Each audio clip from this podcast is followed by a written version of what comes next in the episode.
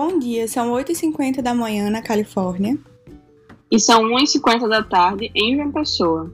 E aí, eu sou Amanda. Oi, eu sou Nina. E esse é o podcast Papo Qualquer Coisa.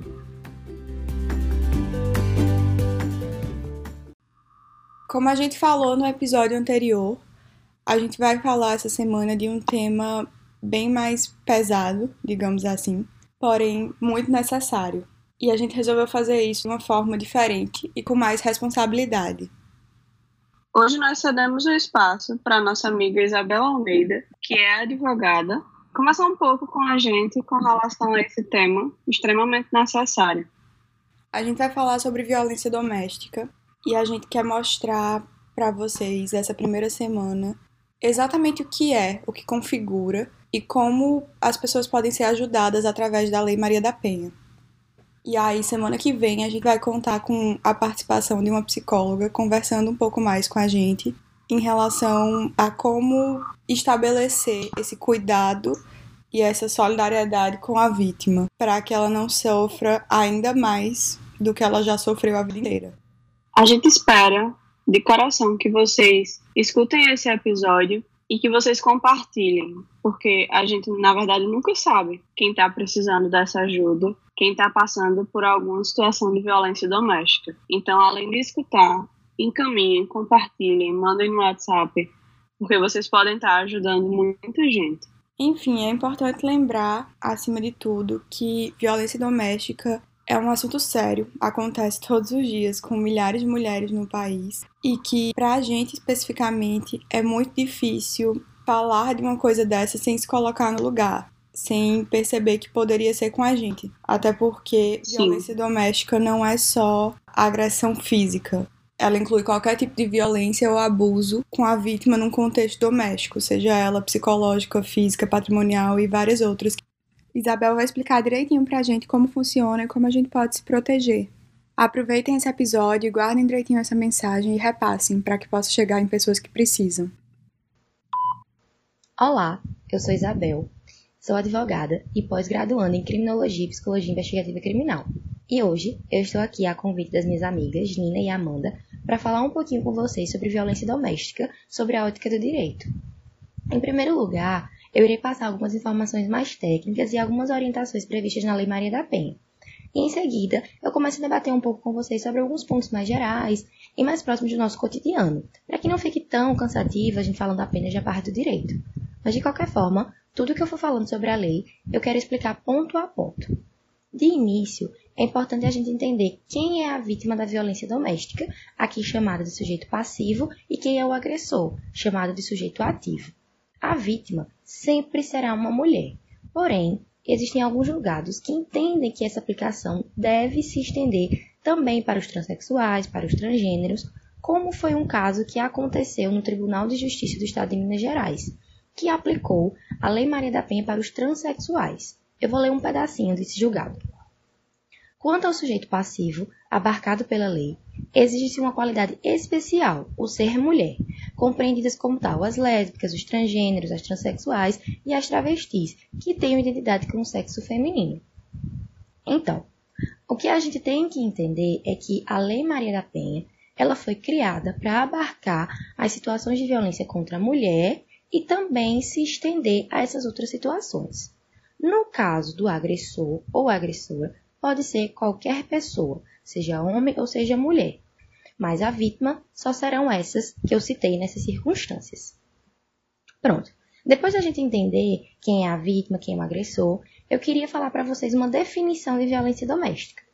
Segundo o artigo 5 da Lei Maria da Penha, sendo esta a Lei 11.340 de 2006, configura-se violência doméstica e familiar contra a mulher qualquer ação ou omissão que seja baseada no gênero, que lhe cause morte, lesão, sofrimento físico, sexual ou psicológico, e ainda um dano moral ou patrimonial. A partir desse conceito, podemos entender que existem diversos tipos de violência e que ela não se restringe apenas à violência física. Essa violência física ela é compreendida como qualquer conduta que ofenda a sua integridade ou saúde corporal. O que acontece? Muitas das vezes as mulheres não sabem que existem esses outros tipos de violência. Para elas, uma agressão já é uma violência. Não entendem, não sabem que existem essas outras formas, porque muitas das vezes elas são formas sutis. Às vezes é falar, olha, você não pode utilizar essa roupa, você não pode sair desse jeito, você não pode andar com tal pessoa. Isso é uma forma de violência. É, no momento que o marido é detentor de todo o dinheiro da família, não passa nada para aquela mulher também é uma forma de violência. No momento que ele expõe a vida íntima daquela mulher é uma forma de violência. Então ela começa com coisas simples. Então, por conta disso, eu quero falar para vocês todos os tipos de violência para que fique bem claro que ela se estende para outras, ela não se restringe apenas a essa violência física. Bom, a violência psicológica ela é entendida como uma conduta que cause dano emocional e diminuição da autoestima.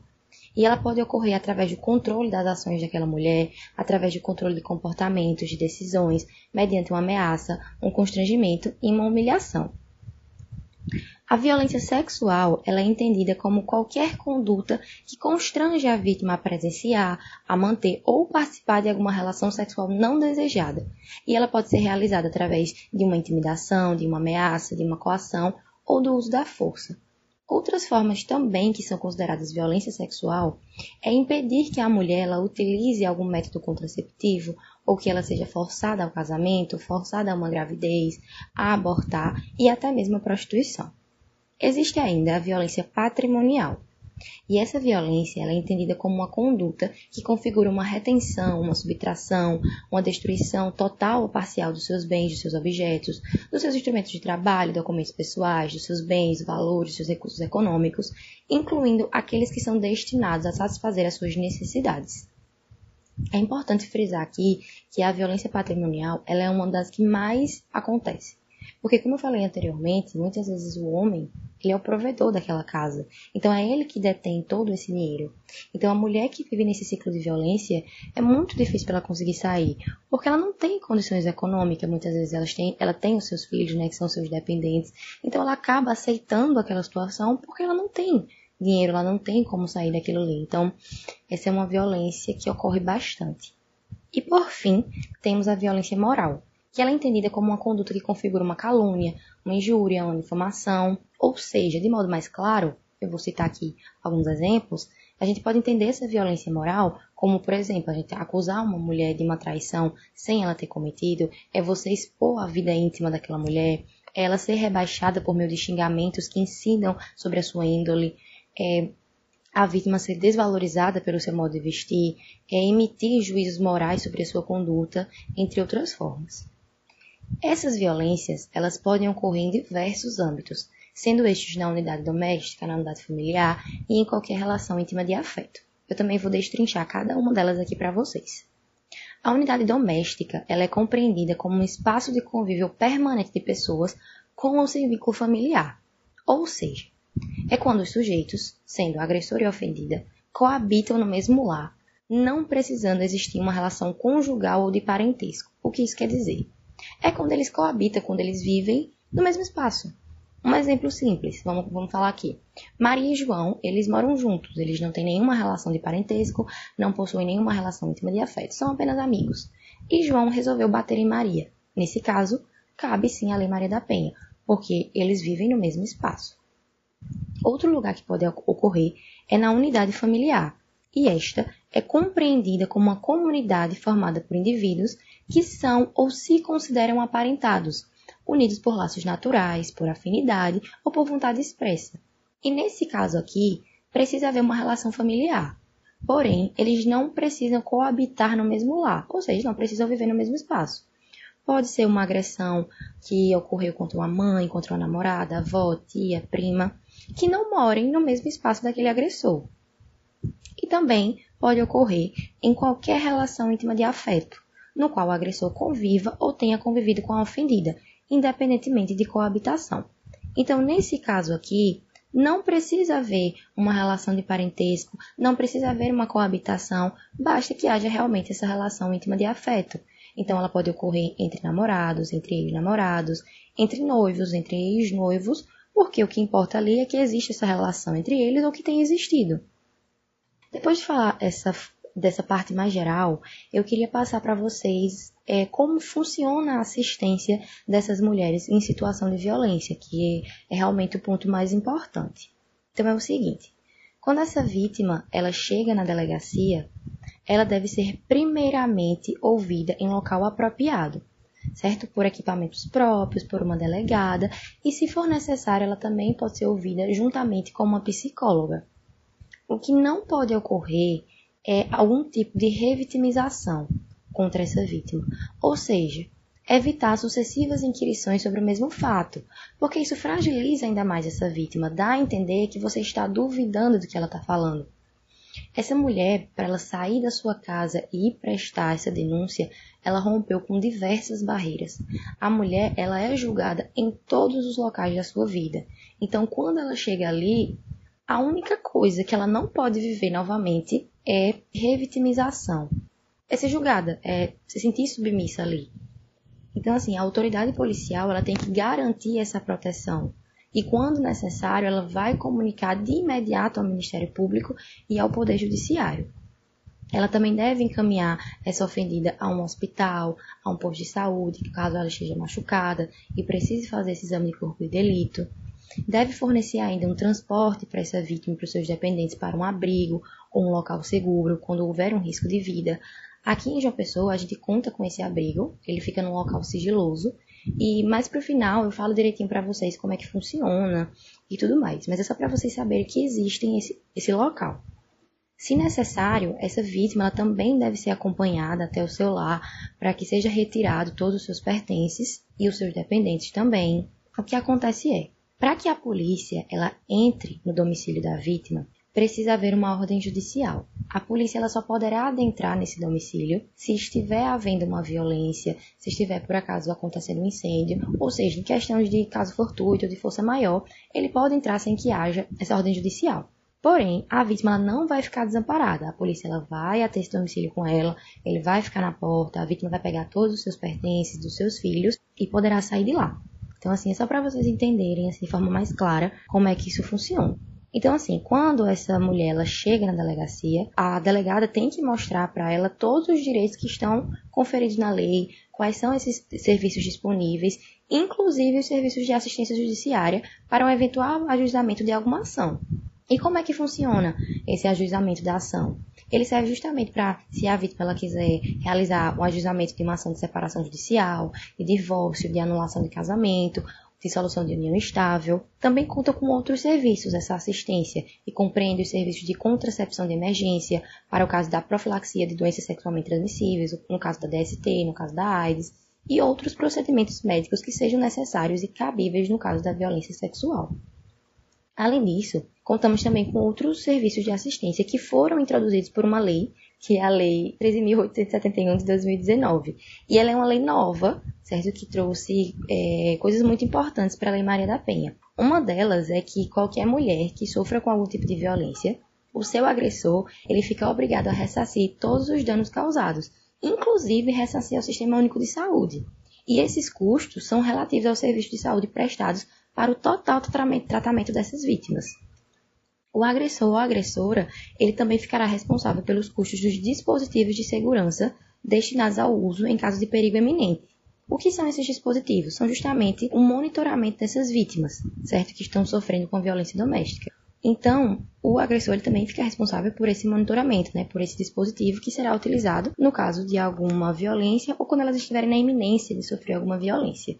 Aqui em João Pessoa, contamos também com um aplicativo esse aplicativo é chamado de SOS Mulher, que qualquer mulher, qualquer pessoa, ele pode baixar no seu celular e utilizar também como uma forma de dispositivo, porque infelizmente esse dispositivo não tem para todo mundo. Eu digo isso porque eu estagiei na delegacia da mulher e muitas das vezes eu vi a delegada desesperada, tendo que escolher qual mulher estava sofrendo mais violência para que ela pudesse ter esse dispositivo. Então assim, há uma carência muito grande desse cuidado desse dispositivo e dentre outros mecanismos que possam coibir essa violência.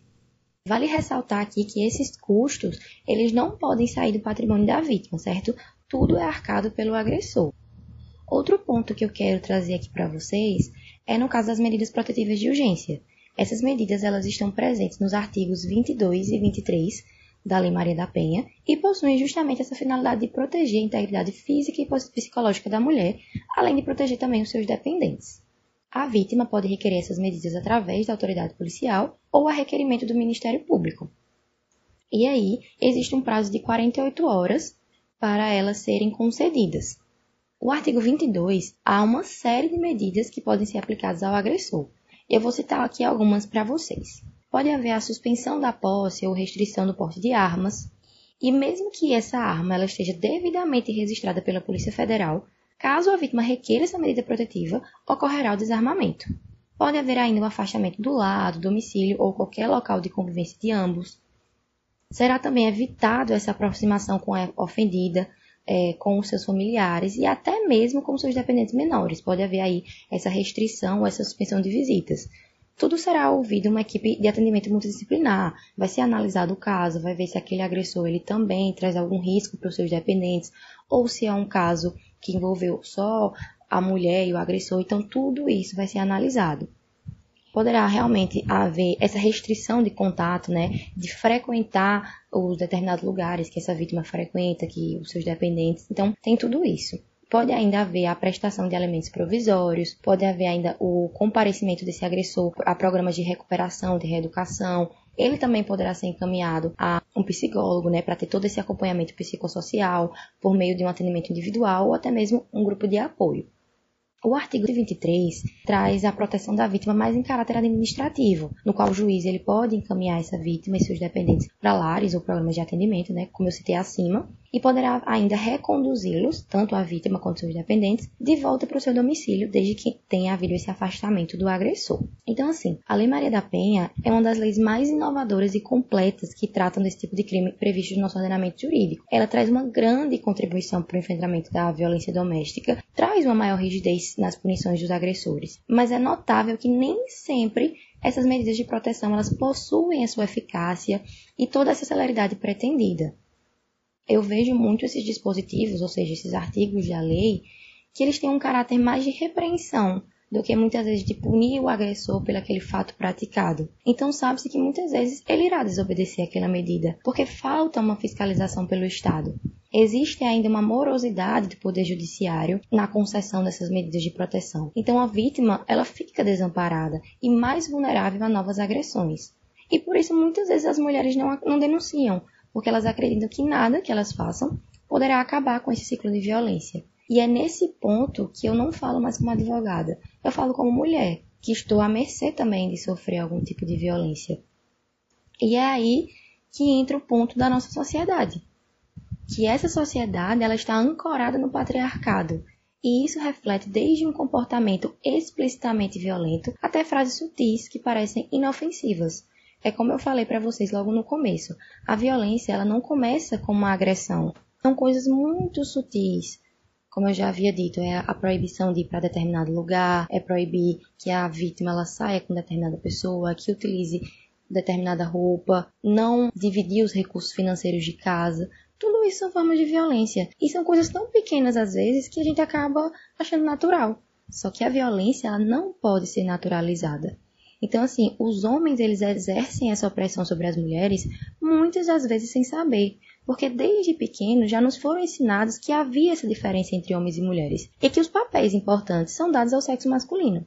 Um exemplo muito simples é que os brinquedos dados a um menino é tudo aquilo que remete à sua força, à sua masculinidade, como um super-herói, carrinhos, e para as meninas é dado boneca, coisas de casinha, tudo aquilo que remeta a cuidar da casa, que reforce a ideia de que mulheres são seres frágeis, dóceis, que precisam cuidar do lar e que o homem é aquele provedor, é aquele que deve estar ao lado e fazer tudo para elas. Então, assim, o patriarcado, o machismo, eles matam todos os dias.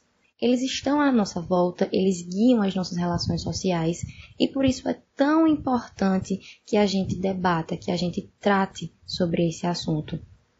Por isso que eu me sinto tão privilegiada de ter esse espaço aqui, de poder tratar sobre isso com vocês. No momento que uma mulher escuta isso aqui e ela consegue sair desse ciclo de violência, que não é fácil, como eu disse, as mulheres elas são julgadas em todos os lugares. Por isso que se você conhece uma pessoa que está passando por esse tipo de violência, não a julgue, proteja, tenha solidariedade. É muito difícil quebrar esse ciclo e só quem passa sabe. E nós mulheres estamos à mercê, estamos suscetíveis de passar por isso. Ou já passamos. Mas como eu disse, às vezes são coisas tão pequenas que a gente nem percebe. E também isso aqui eu falo para os homens também que estão ouvindo, que podem repensar suas atitudes, que podem trazer essa conversa para uma roda de amigos. Então, se você tem essa influência, se você pode falar, debata, discuta, mostre a importância de falar sobre isso. Você é homem, você é mulher, porque é como eu digo, é preciso que todo mundo esteja junto nessa. Não adianta só nós, mulheres, tratarmos sobre esse assunto, não adianta só a gente falar. Certo? Precisa que todo mundo fique junto. Sabe aquela velha frase, ninguém solta a mão de ninguém? É nesse caso aqui, principalmente, que ela se encaixa. Por isso que eu digo, não se calem. Ainda tem muita luta pela frente, muita desconstrução de pensamento, sabe? Não é uma coisa fácil. Não é. A nossa sociedade ela é extremamente seletiva, extremamente machista. Então a gente precisa mudar, a gente precisa falar, sabe? Porque senão não vai mudar. Por isso que eu digo, precisamos de todo mundo junto. Para finalizar, queria passar para vocês algumas informações importantes se alguma mulher estiver passando por essa situação de violência ou conhecer alguém que está passando, e não só as mulheres, né? Vocês homens também que conhecerem alguma mulher que esteja sofrendo com isso, existem alguns canais que podem servir de apoio para essa mulher. Tem alguns números, alguns sites que eu vou falar aqui, mas depois eu vou pedir para as meninas colocarem na descrição do podcast tudo direitinho. Eu vou deixar para vocês também o meu Instagram para qualquer dúvida, qualquer conversa, eu estou aberta para isso. Qualquer emergência, vocês podem ligar para o 190, que é o da Polícia Militar. Podem ligar também para o 197, que é o de denúncia da Polícia Civil. Para o 123, que é o de denúncia e monitoramento. E existem ainda outros serviços, como o Programa Integrado de Patrulha Maria da Penha, que é um programa que atende mulheres que estão com medidas protetivas solicitadas ou deferidas pela Justiça. O seu horário de funcionamento na sede é das 8 da manhã até 1 hora da tarde e conta com uma equipe multiprofissional, de advogados, de assistente social, de psicólogas, e essa sede ela fica localizada na rua Rodrigues de Aquino, 378, no centro da cidade, em João Pessoa. O número de lá é 83 3221 1673. Como eu falei para vocês, aqui em João Pessoa a gente conta com uma casa de abrigo. Ela é chamada Casa de Abrigo Ariane Thaís. E é um serviço sigiloso, mas ele continua recebendo mulheres e filhos que estejam em risco iminente de morte, e eles são geralmente encaminhados pelas delegacias especializadas de atendimento a mulheres e pelas redes de atendimento a mulheres do Estado. Como é um local sigiloso, eu não tenho esse endereço, mas sempre que você, mulher, estiver passando por uma violência e for uma delegacia, se estiver ocorrendo esse risco de morte, você será encaminhada para esse abrigo. E fique tranquila, como eu disse, é um local sigiloso. Então, ninguém sabe, além da delegada, onde é esse local. Então, o agressor, ele também não saberá. Outra forma, no caso da solicitação das medidas protetivas. Por conta da pandemia, essas solicitações elas podem ser feitas de forma online. Então, de casa mesmo você pode fazer através do site delegaciaonline.pb.gov.br. Só tem um porém. Essas medidas protetivas elas podem ser solicitadas só no caso de violência psicológica, moral, patrimonial, certo? Ou seja, no caso dessas ameaças. Mas elas não podem ser solicitadas de forma online no caso de violência física ou sexual. Nesse caso, realmente, a vítima terá que comparecer a uma delegacia, prestar esse boletim, pedir essa medida lá, porque ela tem que ser encaminhada para fazer o exame de corpo de delito. Mas também, de forma online, ela pode pedir a renovação dessa medida protetiva, certo? E isso é feito através de um link onde ela preenche um formulário, ou pode ser feito através de telefone. Como é um link, né, que tem esse formulário, eu não tenho como explicar aqui para vocês, mas como eu disse, eu vou pedir para as meninas deixarem a descrição. Eu vou deixar aqui para vocês também o contato da Defensoria da Mulher, que é o número 83 98709 6717. E vou deixar aqui também o endereço e o número das delegacias especializadas contra a violência e contra a violência doméstica, que são chamadas de DEANs. Aqui em João Pessoa, contamos com duas. Uma que fica na Zona Norte e outra que fica na Zona Sul. A da Zona Norte fica na Avenida Dom Pedro II, 853, e o número de lá é 83 32 18 53 17. A outra fica na Zona Sul, que é a Avenida Valdemar Naziazeno, 155, e o número é 83 32 64 91 64. Eu tenho aqui também uma cartilha que traz algumas informações importantes sobre o que é a violência doméstica, quais são as formas que ocorrem, alguns números importantes. Então, também quem quiser, eu posso passar essa cartilha, também posso pedir para as meninas disponibilizarem. E mais uma vez, qualquer dúvida, estou aqui para tirar. Podem entrar em contato comigo, podem falar com as meninas. Eu vou deixar meu Instagram, vou deixar meu número também. Quem quiser falar, eu estou aqui, eu estou à disposição. Então, mais uma vez, eu queria agradecer pelo espaço e falar que esse assunto é muito importante, que a gente precisa falar, que a gente precisa debater. É algo muito delicado e que ele precisa vir à tona, precisa ser falado por todo mundo. Então, eu espero que vocês tenham gostado e qualquer dúvida podem falar comigo. Obrigada! Enquanto vocês ouviram esse áudio, 13 pessoas foram violentadas no Brasil. Isso se repete várias e várias vezes. E em um dia, a gente tem um número absurdo de mulheres sendo violentadas. A gente espera que esse episódio tenha sido bastante relevante para vocês. Queremos agradecer a presença de Isabel por ter explicado tão detalhadamente um assunto tão sério e tão necessário que a gente fale, que a gente compartilhe. A gente vai deixar na descrição do post do episódio o Instagram dela e vocês podem entrar em contato e todas as outras informações que ela falou anteriormente. De toda forma, foi muito bom poder ouvir alguém falando isso com calma e explicando detalhe por detalhe, para que realmente ficasse claro aqui pra gente. Então, obrigada novamente, Isabel. E é isso, pessoal. Semana que vem tem um episódio um pouco mais intenso, digamos assim, sobre violência doméstica.